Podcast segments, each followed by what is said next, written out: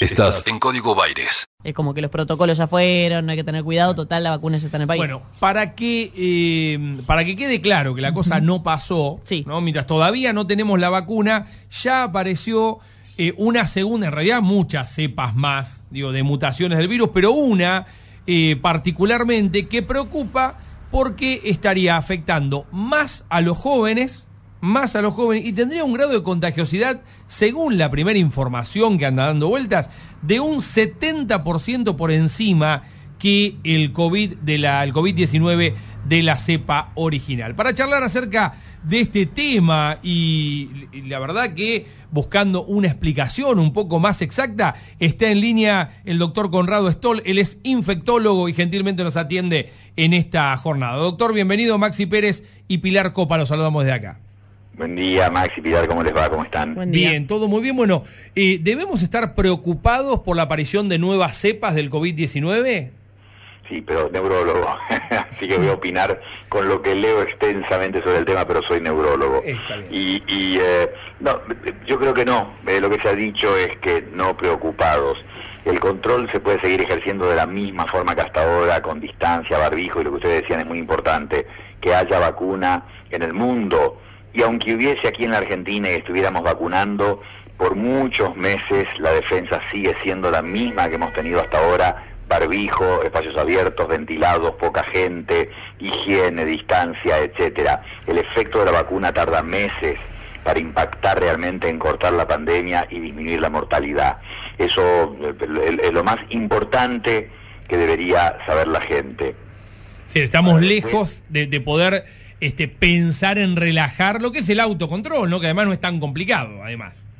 Eh, más o menos, los, los adultos, eh, esto es eh, ciencia, ¿no? Los adultos no aprendemos, nos cuesta cambiar nuestros hábitos, los chicos pueden cambiar hábitos, pero para los adultos es mucho más difícil, por eso es complejo. La gente piensa en que con 10 meses se sigue olvidando de ponerse el barbijo, Claro. muchos lo usan mal, la nariz eh, separada o por abajo de la nariz, o gente que uno lo ve con barbijo, le suena el teléfono en la calle, en un negocio, y se bajan el barbijo para hablar por teléfono, lo cual, bueno, sí. es una contradicción absoluta. Entonces no, no es tan simple cambiar el estilo de vida, los hábitos en la gente, eso es lo que hay que hacer, eso es lo que más combate. Japón nos mostró que se puede controlar una pandemia solo con esos hábitos. Ahora, la mutación, eh, sí, mayor transmisibilidad, 50-70%, eh, más en los chicos, pero es una más, eh, han habido más de 20 por lo menos, esta B117 de Londres o que se originó en Londres preocupa más. Por supuesto que ya se expandió por varios países de Europa y es muy posible que esté en América Latina, que haya entrado. Esto pasa normalmente. El tema es que nosotros no buscamos, ni nosotros, ningún país en América Latina, ni eh, eh, Estados Unidos, no estamos secuenciando los virus que Claro. llegan todo el tiempo para saber qué ha cambiado. En Europa sí lo hacen, por eso se enteran de las mutaciones. Aunque Brasil ayer reportó otra mutación distinta y Dinamarca reportó otra mutación distinta y finalmente en una base en la Antártida reportaron que 36 chilenos se habían infectado del único lugar del planeta que quedaba sin afectar era la Antártida, bueno, y ahí ya también llega el virus, solo para mostrar que la verdad no hay barreras, una vez que hay una pandemia, llega a todos los rincones del mundo, en peor o mayor o menor grado, pero llega a todas partes. Por supuesto, eh, Argentina eh, atravesando en este momento con dudas, ¿no? Si ya estamos frente a una segunda oleada o si en realidad producto de las fiestas y de alguna eh, decisión política de flexibilizar el aislamiento y pasar a distanciamiento es lo que está provocando eh, estos aumentos de casos, ¿no? Digo, también la incertidumbre frente a, un virus desconocido en ese sentido.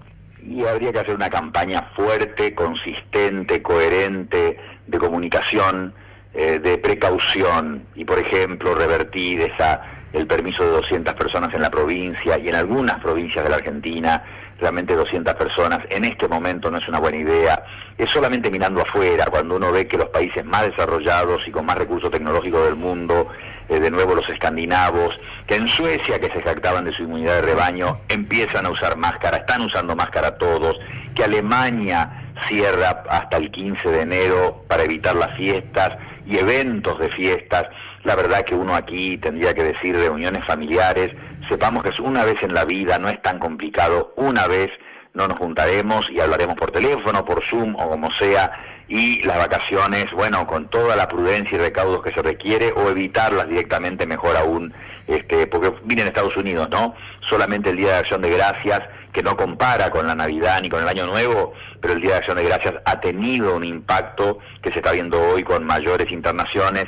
En, en el estado de California ya tienen problemas de staff, no solo estaban poniendo camas de terapia intensiva en el estacionamiento de los hospitales, sino que además están teniendo problemas en tener médicos y personal médico para atender a los pacientes por la cantidad de infectados.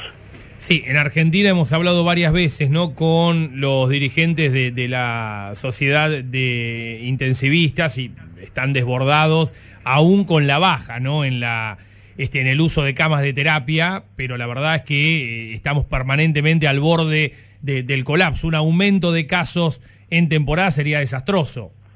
Más allá del, cansancio, del colapso, de la saturación objetiva, cuantificada, también está la, emocional. Los médicos han trabajado un año muy especial y muy duro eh, entra intensidad de trabajo, pero también emocionalmente, con la gente que ha muerto o que ha estado en terapia intensiva sola, sin acompañamiento, porque una cosa es tratar pacientes que están graves o que pueden morir y que la familia está ahí para acompañarlos, y otra cosa es ser el médico, el único que acompaña ese momento tan único de la vida, ¿no? De, ir pasar a la muerte o de estar en una situación de gravedad, entonces los médicos están además muy cansados. Sí, el esfuerzo tiene que ser enorme, por eso digo lo de la comunicación. La gente lo sabe, supuestamente la gente lo sabe, pero nada como recordar las cosas y repetirlas y machacarlas y no va a sobrar un número de veces que se repitan del cuidado que hay que tener con las máscaras y en la playa, si la, playa va a estar llena, hay que usar máscara, aunque parezca ridículo al aire libre en una playa, pero si la gente está a un par de metros uno de otro, un metro y pico, tendrían que tener máscara, a menos que haya distanciamiento.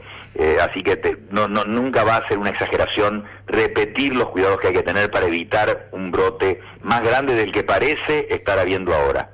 Doctor, gracias por estos minutos con Radio La Plata. No, gracias por el llamado. Buen día. Buen día, hasta luego. Escuchamos al doctor Conrado Stoll, neurólogo, analizando la llegada casi este, ya materializada ¿no? de las nuevas cepas del COVID-19. Yo había escuchado que parte del problema, no, no del problema en realidad, sino de la diferencia en la detección de las nuevas cepas tiene que ver con eh, que en algunos otros países se secuencia ¿no? rápidamente este, cada, y, de manera regular ¿no? al virus, digo, la secuencia del ADN, que es donde se detectan las eh, mutaciones, las diferencias, ¿no? que lo pueden hacer más o menos contagioso, por ejemplo, este, más o menos pesado, ¿no? que lo explicamos también, para que pueda quedar flotando en el ambiente o que caiga rápidamente al piso, ¿no? características eh, que no es que no llegan a la Argentina, sino que acá la política es distinta respecto de eh, el estudio científico que se hace. El equilibrio justo entre música e información. Está en Radio La Plata. Radio La Plata. El nombre de tu ciudad. Tu ciudad. Tu ciudad.